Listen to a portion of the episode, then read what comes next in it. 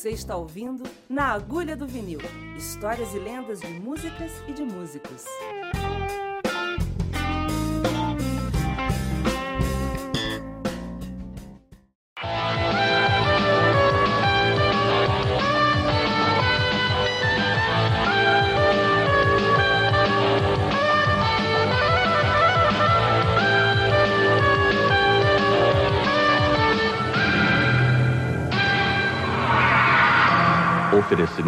Free. Questão de bom senso. Cheers from Glasgow. Na agulha do vinil. Moçada. Tive que dar um tempo, dar uma respirada, porque esse último podcast do Pepe Martino. Às vezes eu gravo dois, três em seguida, mas esse último do Pepe Martino deu. Foi mexer num lugar que a gente não abre a porta todo dia. Então vamos falar um pouco de coisas mais leves, mais frugais. Encontros assim inusitados, hilários até. Para trazer um pouco de leveza, vai que você resolveu fazer uma maratona. Antes que você corte os pulsos com algum deles, vou contar um monte de bobagem das coisas que aconteceram nos anos seguintes do free jazz. Eu estou olhando aqui que tem um site que conta tudo o que aconteceu. Em 86, eu não trabalhei. Em 86 teve Larry Carlton, teve o Stanley Jordan pela primeira vez no Brasil. Agora ele basicamente mora em Valinhos, tem um apartamento na Bahia, ele está sempre por aí. Teve o Ray Charles, era para eu ter trabalhado com o Ray Charles, mas eu passei para minha Passei para minha comadre na época, a Doris. E a coisa que ficou para mim nesse festival é o marido dela, meu irmão de criação, Sérgio Amaral, que eu já falei várias vezes. Esse é o único fotógrafo que eu conheço na história que tem uma foto de Ray Charles no palco sem óculos, né? Vou achar essa foto, vou passar para vocês verem no site. Lembro pessoal que ouviu a tradução do Larry Carlton não ficou muito feliz, porque existia uma série de questionamentos técnicos que quem é que estava traduzindo, não lembro quem foi, não, não fez coisa do nível que os músicos gostariam de ter ouvido. Né? Mas, tudo bem. Em 87 eu retornei ao Free Jazz. E eu retornei de forma gloriosa, cara. Eu tava olhando a lista aqui, quando eu vejo quem tocou é de passar mal, cara. Teve a Sarah Vaughan no Rafael Rabelo.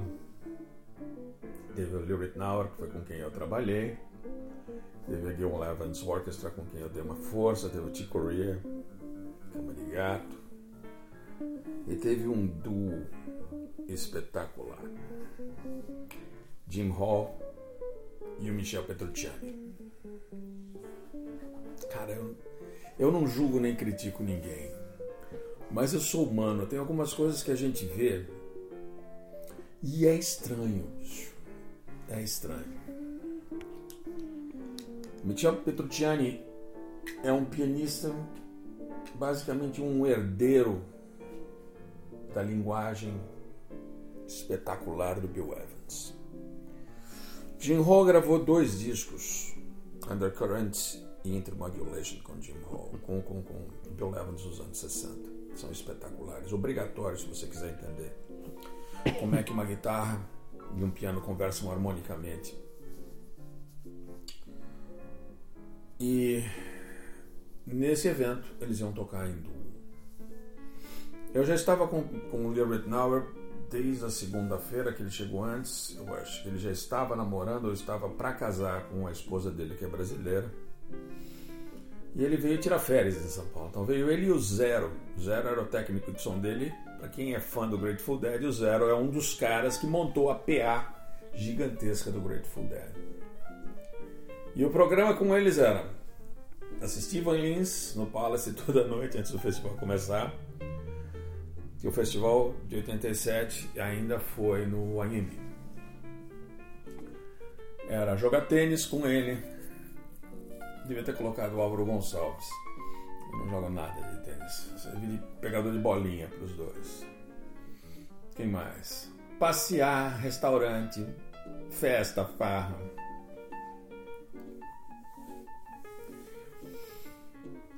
Então, conforme o festival estava se desenvolvendo, ficou acertado que o Jim Hall daria uma palestra de guitarra. Eu falei, eu preciso arrumar um horário de estar nessa palestra, tem que me desvencilhar do Lee para fazer.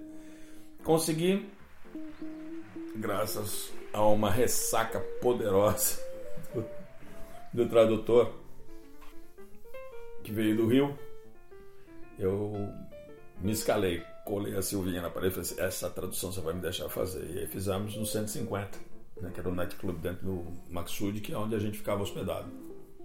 Quer dizer, os artistas, eu morava, não morava longe, então foi legal.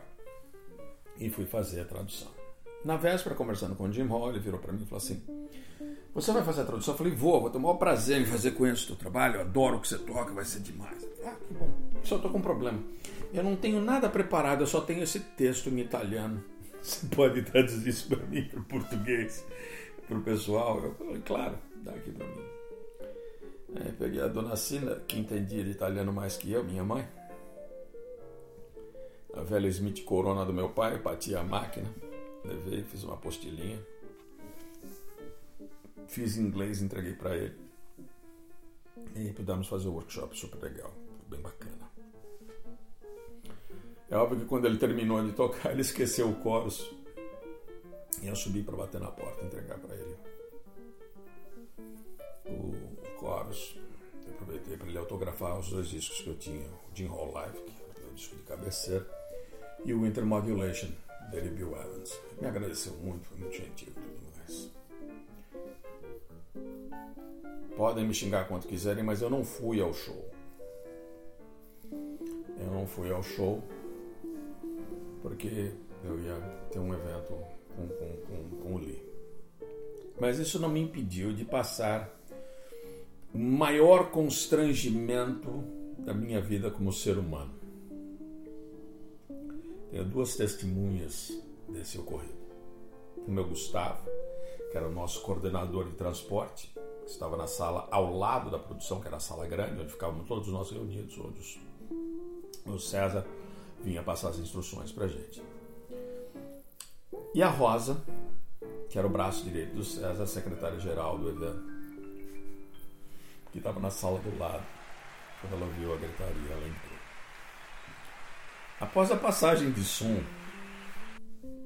do Petrucciani e do Jim Hall, eu estava sentado na sala com o Gustavo, só nós dois, em profundo silêncio, porque tem horas que é tanto barulho, cara, tanta muvuca que você, quando tem silêncio, ninguém quer falar para estragar. Ele num canto da mesa, uma mesa para 12, 15 pessoas, ele sentado quase na janela, cabeceira, e eu sentado perto da porta. Entra um cara muito forte, muito bonito, todo de branco carregando Michel Petrucciani no colo. O Michel Petrucciani é um anãozinho. Anãozinho. Para ele tocar os pedais do piano, ele tem um, um equipamento especial que acopla-se no piano e ele utiliza dessa maneira. Isso não impede fato ele ser um anãozinho não impede ele de ser um dos maiores pianistas dos últimos 30 anos, com certeza absoluta. A cena de, de uma pessoa, assim, do guarda-costa, do segurança, trazer ele no colo, era como se estivesse carregando uma criança de 4, 5 anos de idade, deve ser mais ou menos o tamanho dele. Achei uma coisa meio assustadora. Tá? Você não está preparado com essa cena. Aí ele entra, vira pro coitado do Gustavo, que estava sentado na cadeira de chefe, sendo chefe da área dele, na minha frente, assim, a 50 centímetros de mim. E eu tenho que fazer a voz, porque senão não vai ter graça. ele vira para o Gustavo, aponta para o Gustavo a 5 metros de distância e você ouve esse som. This is a lousy piano. I cannot perform on a lousy piano like this.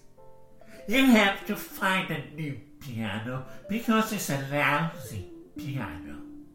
Do you understand? Gustavo balançou a cabeça.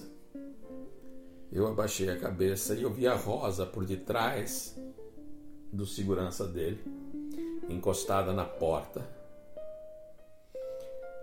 Os três em total estado de choque. O Gustavo, muito educadamente, falou assim: Eu vou ligar pessoalmente para Monique e falar com ela e ela vai entrar em contato com o senhor. O senhor nos perdoe e a gente vai ver o que é possível fazer. Se vocês não entenderam o que eu disse em inglês, ele disse basicamente o seguinte: Este piano é uma porcaria.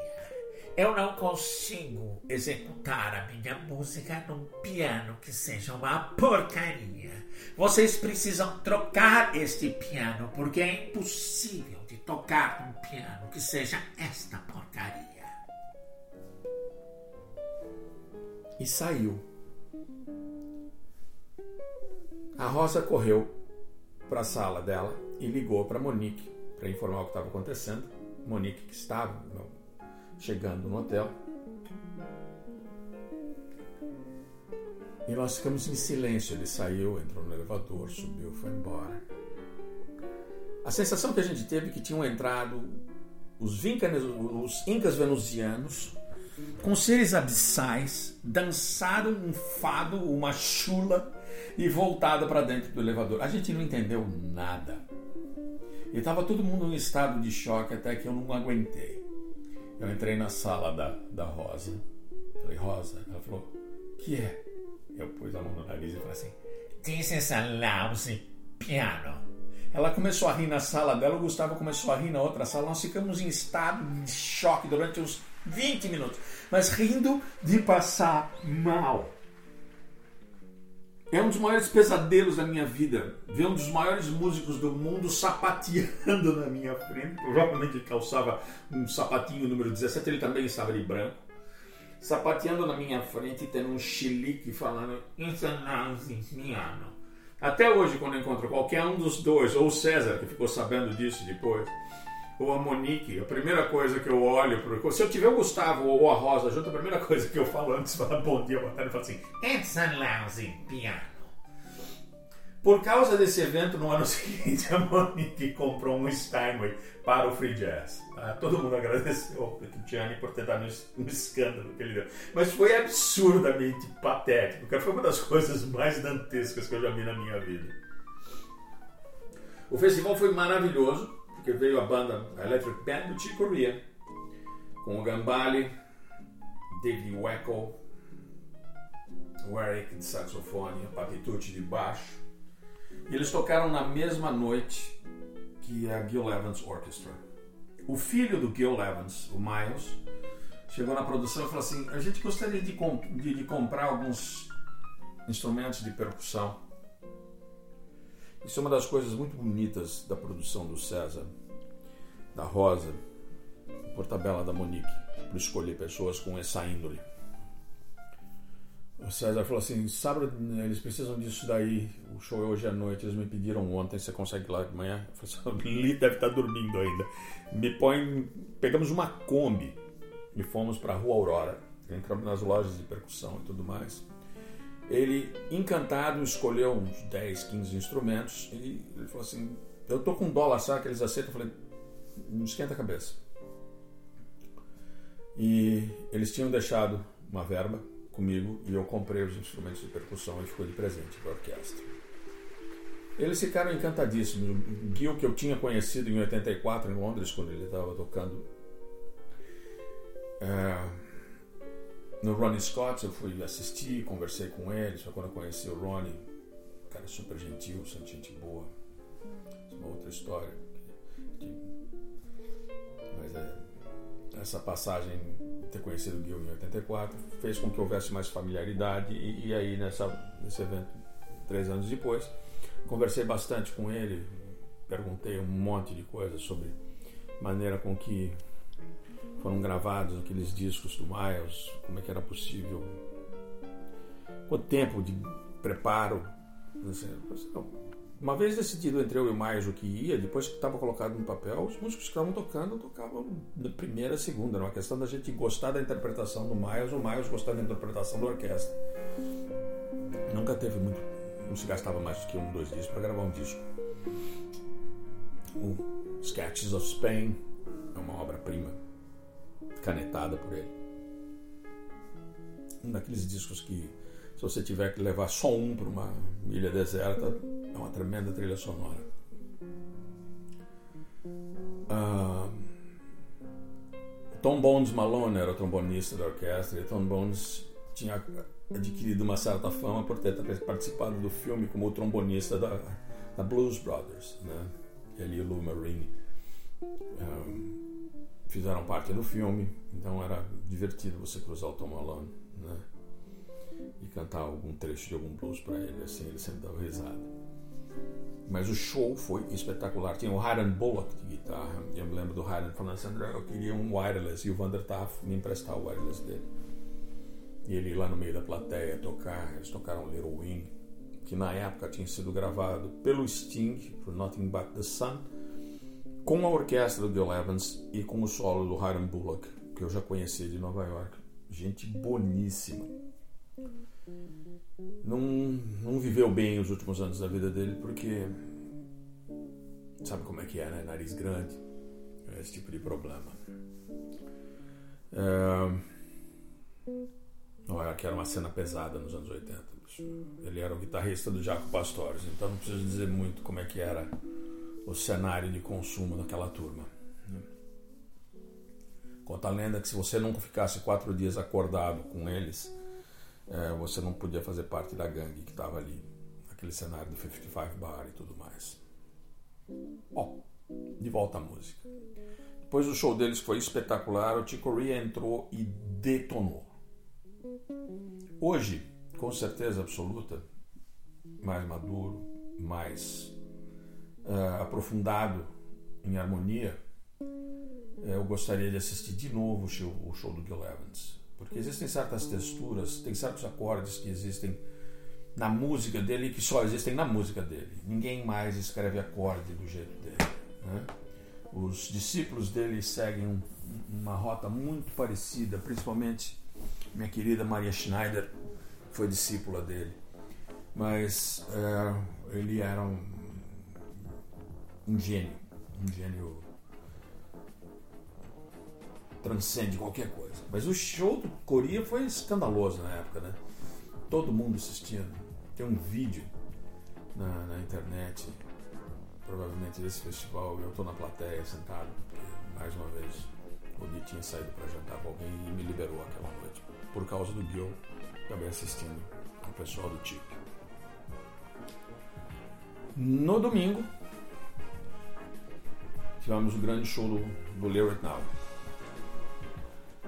eles decidiram na sexta-feira eles decidiram tocar uma música que não estava no repertório. Aí eu li, você vamos até um shopping, tem uma loja de disco? Ele tem. Fomos até o shopping Guatemi, a banda inteira passando no shopping. André, eu não posso entrar numa loja e pedir um disco meu, né? Então você vai lá e compra. Eu fui lá e comprei um, um cassete do The Written para ele poder tirar a música. Eles tiraram, escreveram e tocaram no dia seguinte. E eu fiquei de olho na parte, eu não lembro mais o nome da música. Mas era uma coisa meio brasileira de violão de nylon e tal. Não era difícil, pouco acorde, graças a Deus. E ficou por isso mesmo. Não teve nada demais. Ah, na sexta-feira, à noite, como o líder folga para o pessoal no sábado, na banda dele estava o Tim Landers de baixo, o Dave Grusin. Se eu falar David Grusin e o Dave for o mais velho, então é o Don Grusin. Tá? Eu confundo os dois irmãos. Mas era o mais novo dos irmãos Grusin.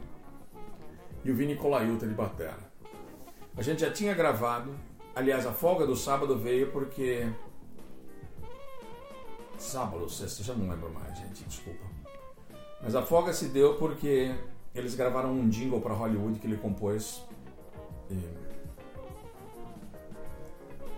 Gravamos de, de manhã no. E agora como é o nome do estúdio? Na Vila Madalena, não vou lembrar o nome do estúdio agora. Foi onde eu produzi o disco da Loa e foi onde a gente gravou o disco do Bruce Ewan, mas eu não vou lembrar o nome do estúdio agora. Eu sei que o Vini é um cara muito engraçado. Ele não consegue ficar parado sem estar batucando alguma coisa. A namorada dele deve estar cheia de hematoma porque ele fica batucando com ela com a mão, com baqueta. Me lembrou muito mal do Paulo Ciner quando era mulher. Batucava em qualquer coisa. E no fim do, do, do foi na sexta-feira, com certeza foi na sexta-feira. O Vini virou para mim e falou assim: André, tô com um problema. Eu tô querendo ir para Santos amanhã porque a avó da minha mulher parece que mora em Santos. Ela ouviu que a mãe dela disse que a avó da mãe dela está desaparecida, mas mora em Santos e ela tem um lugar que talvez seja. Você já ouviu falar? Boqueirão? Eu falei, sim, sim, sim, onde é. Ah, como é que eu chego lá? Eu falei, de carro é vá Não vai falar para você de táxi que vai ficar uma fortuna, nem de ônibus, sem nada. Não, então, como é que eu faço? De carro é, eu te dou, eu faço um mapinha e você vai rapidinho. Ah, então tá bom. Aí passa 20 minutos ele volta. Assim, cara, eu não posso alugar o carro porque a minha licença de, de motorista é americana e eles não querem me deixar uh, alugar um carro para dirigir aqui no Brasil. Que coisa absurda. O mundo inteiro pode, só que não pode. Falar que é um país diferente. Você está acostumado a dirigir carro com marca? Falei, claro. Eu falei, então, dei a chave do meu carro. Eu falei assim: pode levar meu carro.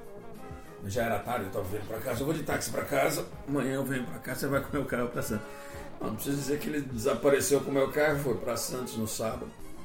Passou o dia em Santos. E voltou no domingo, até bronzeado. Meu, maravilhoso. Encontrou a sua sogra, a mãe da sua sogra? Não, mas me diverti, conheci um pessoal muito legal na praia, convidei, tem uns quatro que estão na lista. Tudo bem? Eu falei, tudo bem, cara. Você manda. Pô, o que, que eu posso fazer para te agradecer? Eu falei assim, que hora você passa o som? Ele falou assim, ah, eu já pedi, você já está sabendo, né? Eu falei, por isso mesmo que eu estou perguntando. Ah, eu vou chegar lá umas 3 horas. Eu falei, tua passagem de som é às 5. Eu falei, então, eu vou chegar às 3 para estudar, para aquecer, porque eu não estudei essa semana, eu estou aqui passeando, então eu preciso desenferrujar. Então eu vou estudar duas horinhas, minha bateria vai estar montada a uma. Eu falei, eu vou estar lá. Falei assim, então eu vou junto. Eu fui para lá e liguei para um amigo meu, Eduardinho Alfredo Assad, que tocava com o Xando e com o Tato Mafuz na atmosfera. Eu falei, olha, quem você quiser chamar, vem para cá, cara, porque o Vini Coyalhayuta vai estudar por duas horas e a gente pode ficar sentado atrás dele ouvindo. Já estou indo, irmão, já estou indo. Já estou indo. E ó, no dia seguinte, eu me lembro. Eu posso estar enganado se eu tinha ingressos para o Pixinga e para o Álvaro. Mas acredito que foi isso que aconteceu. Eu, eu tinha credencial e convite para todo mundo, porque a banda do Lee era. Todo mundo me deu os convites. E eu me lembro que o Álvaro e o, e o, e o Pixinga foram até o show. Vou abrir um parênteses. Quando eu cheguei dos Estados Unidos em 81, eu conheci muita gente no dia a dia. Então, às vezes, às vezes a gente chegava um fim de noite no Sanja, eu estava com um disco falando, pô, esse disco foi demais, o cara gravou assim, sabe, como é que você sabe? Foi porque ele me contou. O Little Rittenauer também foi uma das pessoas, em particular com o Álvaro. Eu falei, pô, esse disco ele me contou que ele gravou assim, assim, assado, a palestra que ele teve, perguntei para ele depois. Ah, que legal, tudo mais. Então, crédito ao Faísca, ao Álvaro, que xinga que sempre botaram fé, mas Havia um veneno ali atrás dizendo que eu era mentiroso, que essas histórias não tinham acontecido, que era tudo um 71. Naquela semana o Pixinga tinha me dado um vinil dele né, para eu dar de presente para o Lee. E eu já tinha entregue. E tinha entrado no quarto dele, o vinil estava em cima da mesa, do lado das coisas que ele estava escrevendo e tudo mais, mas não tinha tocado disco para ele ouvir. Acabado o show, eu fui buscar os dois na plateia e falei, vamos lá conhecer o pessoal. Durante a semana inteira, ou naquele ano todo, todas as fotos que tiravam de mim, a foto saía distorcida, queimava. Então os caras fazendo foto, eu falava, gente, eu faço a foto, mas não me deixa aparecer, porque eu estou dando azar em fotografia, eu não quero aparecer em fotografia. Porque. E, e a gente tinha criado um, uma intimidade legal tudo mais tal. Fiz um monte de fotos deles, e tudo quanto era canto de São Paulo. Quando eu entrei com o Pichinho e o Álvaro no camarim, eles estavam dividindo um camarim grande com a banda do Chico Corea. Os caras pegaram todas as almofadas, eles me deram uma surra de almofada. Uma maneira de agradecer, de festejar. Todo mundo me abraçando. Gambale, eu tinha acabado de conhecer, a gente tinha se, tinha se formado uh, um ano ou dois depois de mim, um ano depois do Scott, o Scott se formou seis meses depois de mim, sei lá. Mas foi uma baderna lá dentro. Eu me lembro do Álvaro olhando para a cara do, do bichinho e falou assim: Eu acho que ele realmente conhece os caras. Falei: Vem cá, vem cá, que o Lee tá aqui. Entrei com eles e falei assim: Lee, Pixinga, Álvaro Gonçalves. Ele virou pro Pixinga e falou assim: Eu tenho o teu disco. Não ouvi. Mas vocês vão tocar hoje no Sanja, né? André, e se a gente pegar a banda e for todo mundo jantar lá no Sanja e ver os caras tocar? Eu falei assim: É só você mandar, a van vai buscar vocês. Ele falou assim: Vou combinar com o pessoal. Então, cara, tô louco para ouvir vocês tocarem. Tomara que role, que dê tudo certo. Vocês façam um bom show. Que bom que vocês vieram para cá. O Pixinga ficou parado olhando para minha cara. O Auro ficou parado olhando para minha cara. Minto. Vocês tocam amanhã no Sanja. Eu vou pedir pro pessoal, vamos combinar de ir lá jantar e assistir vocês. Acabamos não indo porque a gente acabou de chorar quase meia-noite e não ia eles tocarem no, no Sanja. Então, na realidade, eles iriam tocar na segunda-feira no Sanja. E aconteceu isso. Essa foi, assim, esse episódio, né? O Álvaro até brincava em seguida. Alguém comentou alguma coisa, falou, é, não sei não, cara, isso daí parece que é grupo, isso daí parece que é 171. E falou assim, cara, não é não. Eu falei, como não é não? Você não é não. Ele conhece o Joe Pesco, porque ele me apresentou. Ele estava trabalhando com o Jim Hall, porque ele me apresentou. Ele me deu ingresso backstage pass, me levou para conhecer o Rittenauer e tudo mais. Ele conhece os caras não, viu, cara? Não é, não é enrolação, não. A, a parada ali é complicada. E aí essa coisa amenizou, isso daí deixou de ser uma, um, um problema. Mais meu até, né, cara? Pô, vantagem eu tenho de ficar sabe? Se você come mortadela, rota mortadela. Se você come caviar, você rota caviar, cara. Eu tive a oportunidade e eu dividi com as pessoas o que ficava ao meu alcance. Não, nunca quis fazer em cima de ninguém. Não é minha. E com isso eu encerro 87. Eu vou passar rapidamente por alguns outros. Né? É, vou saltar do que eu levo para Maria Schneider, com quem eu trabalhei foi muito divertido, porque ao término do show dela foi muito, muito bem recebido. Muito, muito bem recebido. Show espetacular. Que musicista fabulosa, que criatura genial, que pessoa linda de se viver do lado. Assim, os três, quatro dias que eu passei com eles foi muito legal. Aí ela virou para mim e falou assim: Ai, eu tô desesperada para assistir a Mantiqueira. Eu falei, então vamos. Ela falou assim, então, eu tentei ir, mas eu tô de salto fino. Me mostrou um salto alto, ela é baixinha, tá com um saltão. E é tudo de pedrinha aqui. Aqui no jockey, eu não consigo ir até lá. Eu falei assim, ok. Dá seu jeito. Monta. Falei, o que como monta? Eu falei assim, monta a garupa em mim. Né? Eu peguei ela, ela montou, ela me abraçou pelo pescoço, montou as pernas assim, eu segurei as pernas dela e eu levei ela do palco principal, do camarim principal, até o outro lado do jockey na garupa. Ela ria de passar mal, de passar mal. Eu falei assim, eu vou fazer xixi em você de tanto rir. E adorou o show, achou, apresentei ela pro Proveta, que ficou encantado de saber que ela estava na plateia. E aí, voltando né? Nessa altura a gente conseguiu um carro que levasse ela de volta para o camarim e para o ônibus. Ela virou para mim e falou assim: seria um sonho escrever para uma orquestra dessa. Eu falei assim: Não seria? Ela falou assim, seria maravilhoso, porque é diferente da minha.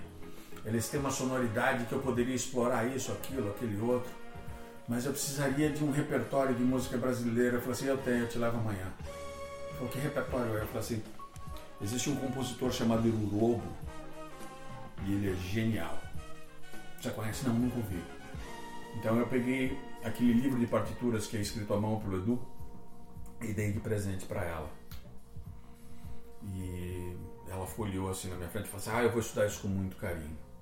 Anos depois, numa temporada minha no Bareto, eu fui convidado para assistir o Edu, o maestro Nelson Aires, na semana seguinte, trio, o de violão. E o Zusa Homem de Melo e o maestro, o maestro Nelson me, me apresentaram o Edu e a gente conversou e eu contei isso para ele. Ele virou para mim e falou assim: é, seria um sonho de consumo. Maria Schneider escrevendo arranjos para minha música. Como é que faz para isso acontecer? Eu falei assim: eu tenho o telefone dela em casa. Tá aqui meu telefone, meu e-mail, você escreve para mim, fala com a minha filha que tá aqui, já passa esse telefone para ela que eu vou. Falei, mas você gosta tanto assim? Eu falei assim, André, eu estive em Nova York, fui jantar na casa do Gil Evans, toquei violão para ele, mostrei um arranjo meu. Ele falou assim: É, continua tocando violão para mim que eu quero saber. Mas quer dizer, tem umas coisas que são muito engraçadas, né? Você, a intimidade das pessoas. Meu ídolo do Lobo, desde, desde moleque, antes de eu tocar, eu achava as músicas que ele fazia espetaculares. E de repente eu estou sentado com ele, apresentaço do Zuzi e do, e do Nelson Aires, me apresentarem ele. Coisa de outro mundo. E no dia seguinte ela foi pro Rio, que o show seria no Rio. Né? E ela falou assim, eu vou ficar mais uns dias aqui, eu vou viajar, eu vou passear de asa delta. Você não quer vir com a gente? Eu falei, não, tem como eu ir pro Rio, né? Aliás, isso foi no sábado, no domingo ela foi pro Rio, ela me ligou no domingo à tarde. Você não quer vir para cá para passar o dia com a gente e tal? E eu tinha Jeff Beck à noite, né, cara? E Jeff Beck à noite, e aí eu não fui pro Rio de Janeiro porque eu queria ver o Jeff Beck de pertinho. O que foi muito legal. Eu já contei no podcast do Jeff.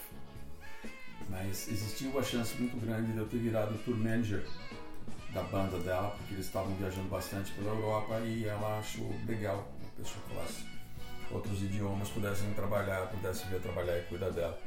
Mas assim, o santo bateu muito forte. Foi muito, muito legal. Com toda a orquestra. Ben Mondano tocando guitarra, Lord. Ele é como ele toca. Fluídico, enorme. Eu não vou lembrar o nome de todos os músicos, mas os dois trompetistas foram jantar comigo no Mantini. É, a gente se divertiu muito. Foi muito gostoso. Cada uma dessas experiências é, no Free Jazz foram sensacionais. Vou fechar esse podcast contando da realização que eu tive. Em 88 eu assinei com Eldorado. Em 89 Mandinga saiu, foi gravado de outubro a dezembro, mixado em março, maio acho que saiu, a gente fez o, o festival de jazz. Lançou-se o festival em Ribeirão Preto. Toquei na mesma noite do Albert Collins, fui com ele para para Dallas para tocar com ele lá. Na volta, o lançamento do disco, dava choque, espetacular, todo mundo banda enxuta da pesada, Paulinho Calazans de piano, a Neves de batera, Márcio de Tulli, convidado especial Flávio Guimarães, uh, aliás, convidado especial Roberto de Carvalho de guitarra. O Flávio não tocou em São Paulo. Aí sou chamado para gravar o disco do novo Raul Seixas com Marcelo Nova, e vice-versa, produção do Pedro Schmidt e do Paulinho Calazans. E no segundo, terceiro dia de gravação, o Zusa me liga no estúdio e fala: Olha, tava te caçando. O que, que você precisa, chefe? Você está no Free Jazz esse ano. Você toca no Rio. O Free Jazz era dois dias antes do meu aniversário, então eu pude ir para o Rio de Janeiro. Num evento que eu tenho pôster até hoje guardado aqui em casa, em que John Scofield, tocou George Benson, tocou Horace Silver, tocou John Lee Hooker, John Mayall, e meu nome está ali. Aí você é validado de novo, você é eternizado num evento que era só o maior evento de música do Brasil. De novo, primeiro e único brasileiro a tocar na história do free jazz. Anos depois, eu fiz o. Fui convidado pelo Albert Collins para tocar com ele no free jazz de novo, uma noite que era ele e o Dr. John. E no outro ano, já como artista, já consolidado, me afastei da minha função de produtor, de trabalhar na produção. Fazia falta, mas uma coisa de um, de um status que você adquire, fica difícil você misturar as duas coisas. De repente tinha data no mesmo show, no mesmo dia, fora de São Paulo. Tá? Mas consegui convencer a Monique, liguei pessoalmente para o escritório dela, falei assim, Robin Ford está vindo, ele foi meu professor, você tem que me deixar ser tradutor dele. Ela falou assim, não posso, você é artista do festival. Eu falei assim, você tem que me deixar ser produtor dele, eu não cobro, eu não quero dinheiro, você só me deixa cuidar do Robin Ford. Ele falou assim, tá bom, então você cuida do Robin Ford. E eu fui cuidar do Robin Ford. E nós somos em todos os restaurantes chiques de São Paulo, porque nessa época, com Eldorado, a gente tinha carta branca para comer onde quisesse, tinha uma série de vales que o João Lara nos dava, como artistas da casa, a gente jantava onde queria, almoçava onde queria, a gravadora dele queria também lançar o Robin Fora aqui. E na época, acho que 15 dias antes do Free Jazz começar, eu tinha saído numa matéria de quatro páginas da Playboy. Bastante interessante, uma matéria bastante abrangente. Você sair na Playboy não é um negócio simples, né, cara? É, o povo vê. Em alguns desses lugares, a gente estava sentado no Mantinho, aconteceu, um dedinho vinha pedir autógrafo para mim. Eu falava assim, só depois que você pedir autógrafo para ele. Porque ele foi quem me ensinou a tocar guitarra, né? Foi meu professor no DIT e tudo mais. Mas as pessoas ainda não tinham caído a ficha de quem era Robin Ford. Olha que absurdo. E Cada lugar que a gente ia, que a banda ia enfiar a mão no bolso para pagar, a conta estava paga. Uma por mim, outra pelo Eldorado, outra pela gravadora deles. E o, o produtor deles começou a ficar cabreiro com isso. E um dia ele entrou no, no Matsuri, chegando num almoço, acho que era Esplanada Grill. Cara, eu comi uma barbaridade, acho que eu comi uma vaca e meia. E ele foi comentar com o produtor de alguém. Ou com, com algum dos músicos que ele conhecia. E o cara falou, cara, a gente tá comendo aqui no hotel. A comida é legal, mas é comida de hotel, né? Como é que você tá indo nesses lugares? Ele falou assim, olha, não sei, cara. Não tenho a menor ideia. Mas o cara que cuida da gente, o André, né? Ele conhece todo mundo, a gente vai em todos os lugares, pega fila, entra, senta aí, janta. A gente vai pagar, tá pago. Eu não entendi nada, mas tá bom demais. Aí os caras falaram assim, pô, então vamos entender isso daqui, por que, que não rola pra gente? Aí eles subiram e tinha um código entre eu e a Monique, o César, o Gustavo, a Rosa, de que não era para falar que eu era quem eu era. Porque eu já tinha chegado num estágio de, de ser reconhecido, de ter feito um monte de programa de televisão, Jô Soares duas vezes nessa época, tudo quanto era programa Cultura, Globo, o que tinha para fazer tinha sido feito. A música estava tocando no rádio, então eu era meio figurinha manjada. E era um acordo que a gente tinha. Era a minha maneira de agradecer ao, ao Robin por tudo que ele fez por mim. Como professor, como orientador da escola, como amigo. Os professores eram tão poucos, éramos tão poucos que acabávamos virando amigos íntimos dos professores. A gente morava tudo meio perto. Eles foram até a sala da produção e estava a única pessoa que não sabia desse trato, que é o André Gardenberg, grande fotógrafo, um irmão queridaço. E eles entram e falam assim: olha, a gente queria entender. Eles estão comendo nos melhores restaurantes de São Paulo e a gente não. Eu falo assim: é, não sei. Quem é que está cuidando de vocês? Ele falou assim: o André Cristóvão. Ele falou assim: ah, ah, ah, é por isso. Eu falei, como é por isso? Aí ele pegou a Playboy e falou, ah, saiu essa semana, semana passada, tá aí, dá uma olhada. Aí tinha essa matéria minha, né? o empresário deles caiu na gargalhada, desceu a escada, foi direto no Flamengo e falou assim: Você sabia que ninguém do hotel inteiro, todo mundo que está hospedando aqui, está reclamando que a comida não é do nível que a gente come, que a gente só come bem? Eu falei assim: É, não, a gente está se tratando bem demais, cara. E ele falou assim: Ah, por quê? Ó, ele jogou a guitarra, jogou a, a Playboy pro homem e falou assim: Por que, que você está trabalhando com a gente de tradutor, cara?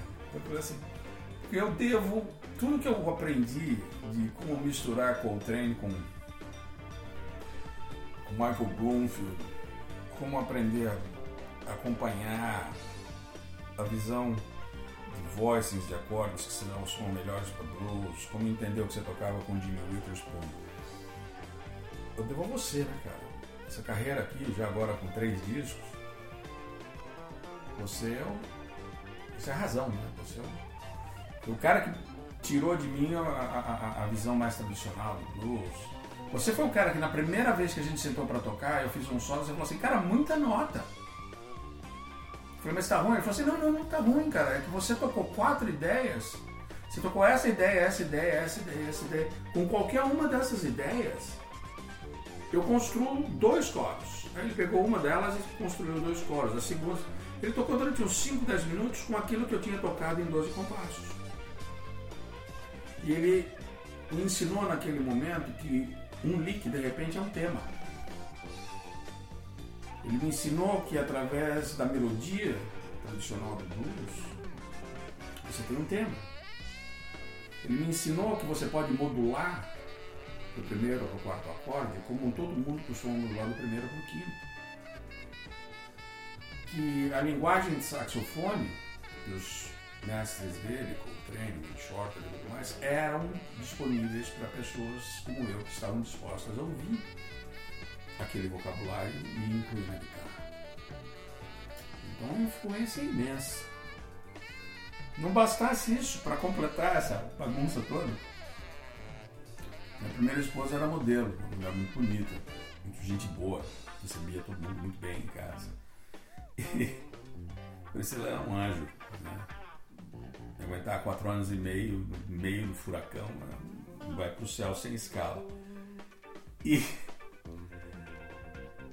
no dia do show deles, era um sábado, já no Palace, o Albert King chegou mal-humorado pra caramba, ele tinha que dar uma coletiva e é óbvio que a voz já pediu pra você desce e assume o Albert King porque tá duro. Eu falei, Robin, tô descendo pra falar com, fazer a tradução da, do Robert King. Eu falei, ah, eu vou com você. Tô com saudades dele, cara. Faz tempo que não vejo.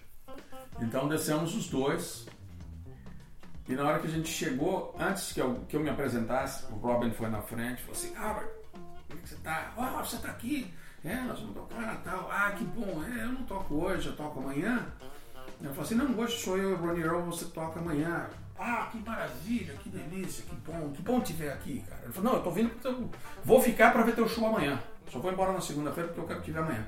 Então, combinadíssimo. Mas eu falei assim, olha, esse aqui é o André, meu ex-aluno, meu amigo, está cuidando da gente aqui e ele vai fazer a tradução para você, melhor pessoa impossível, tá? Cuida dele. E a gente sentou na mesa, fizemos a entrevista. A entrevista foi muito bem, acabou a entrevista.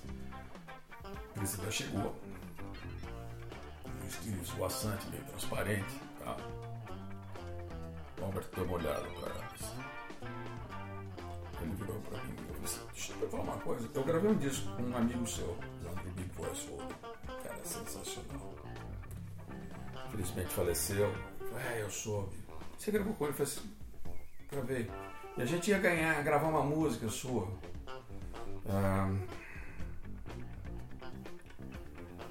E chegamos a fazer um arranjo, estava dos planos de gravar e tudo mais, tá? mas infelizmente com a morte dele eu não, eu não vou gravar, não vou mexer nisso, porque ele tinha a manha de interpretar, eu só tinha que fazer as partes de guitarra. Falei assim, que legal. Aí, quem conhece o Maxud sabe que tem aquela escada rolante que sai lá de baixo, onde era o 150, para o saguão principal do hotel. E a Priscila estava na frente com o sol batendo, o vestido dela estava meio transparente. Desculpa as feministas, mas bunda de brasileiro é um negócio de outro planeta. né? E o Albert está olhando assim. Ele me puxa assim, eu tô um degrau à frente dele, ele me puxa, eu baixo, eu assim, pois não, o que você precisa? Ele falou assim. Ela é quem? Eu falei assim, é minha esposa. Continua olhando, chegamos no topo da escada. Falei, bom, se precisar de alguma coisa, eu tô por aqui com o Hopkins. Ele falou assim. Então deixa eu entender bem. Você é amigo do Gomes? Eu falei assim, sou, sou ex-aluno dele, amigo dele. Assim, tá. Você gravou com o Bibi Oldham? Eu falei assim, gravei com o Bibi Oldham. E você é casado com ela? Eu falei assim, é. Falei assim, I like you. E me deu um abraço. Então, o show dele não foi espetacular, ele já era um, um velhinho, já estava baleado. Mas ele tinha um, novo, um garoto ali do lado esquerdo, chamado Little Jimmy King, irmão mais velho do Eric Gales. E o Robert deu uma comida de toco nele no show, porque o moleque estava tocando muita guitarra.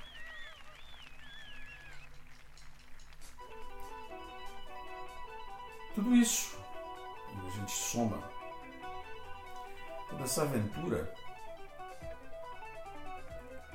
dá tempero, dá veracidade. Quando você recebe a aprovação dos caras que são a tua influência, que são as pessoas que você juntou dinheiro para comprar disco, que você ouviu falar que tinha um CD em tal lugar, um vinil em outro lugar, você largava o que estava fazendo, saía correndo para comprar, para ouvir, para ter, para entender, para aprender. Você está se devotando à música. Você está apaixonado pela música. Você precisa de mais música. Mas não é uma droga.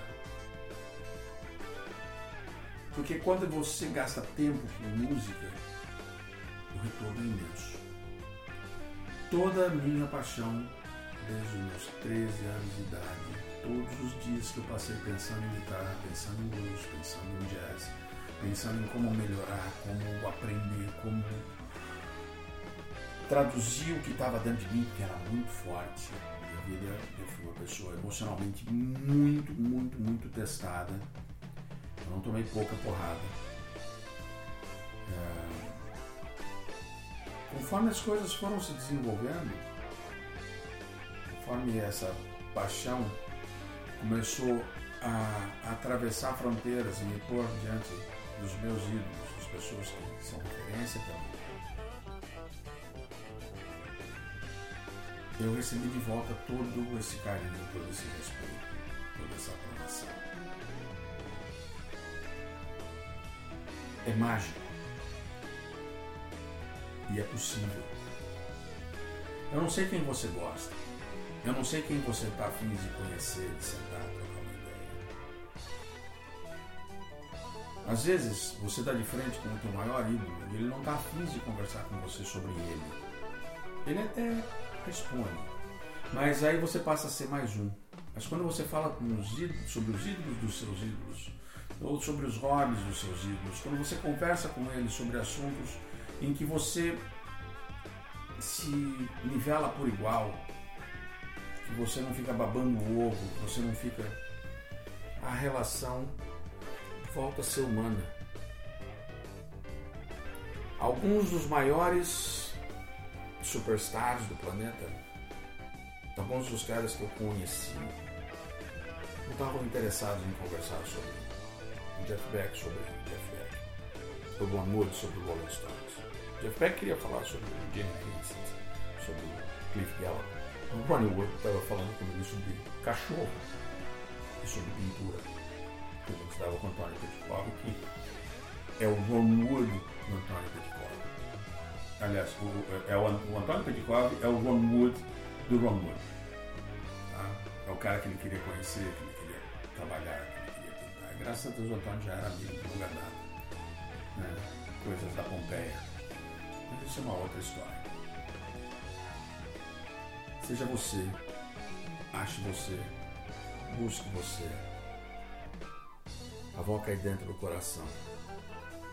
Gasta seu tempo se aprimorando. Lembra sempre que você é mais importante que o equipamento e onde você mora, com quem você está.